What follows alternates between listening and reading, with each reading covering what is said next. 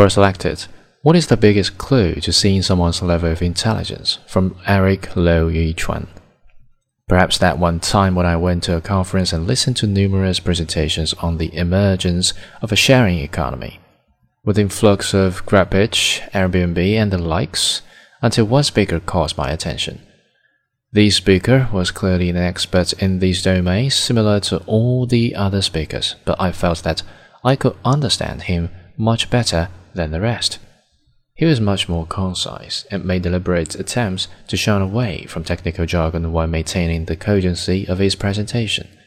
He explained the most complex ideas with the simplest words, the most logical progressions that helped an amateur like me begin grasping the nuisance of the whole concept without much prior knowledge. Evidently, the least intelligent person will ramble and confuse you with big buzzwords that are meaningless on their own but give you the impression that they know their stuff, even though they don't necessarily do.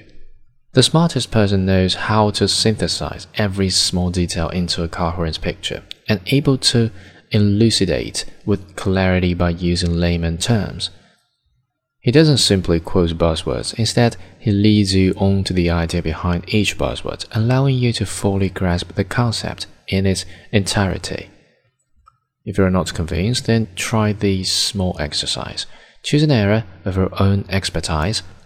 For instance, I choose pharmacokinetics. Now try to explain the key ideas of this area to primary school students. It's actually harder than you think, because you have to keep in mind their limited experience, knowledge, and worldview.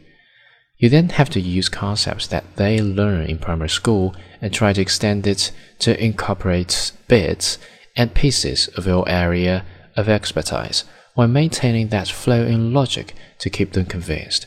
Chances are, the more well read you are in this area of expertise, the better you are in explaining in simpler terms.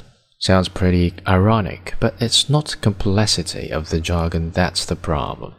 It's the stringent requirement that you actually must know how each jargon is linked to the big picture that makes it so difficult to accomplish.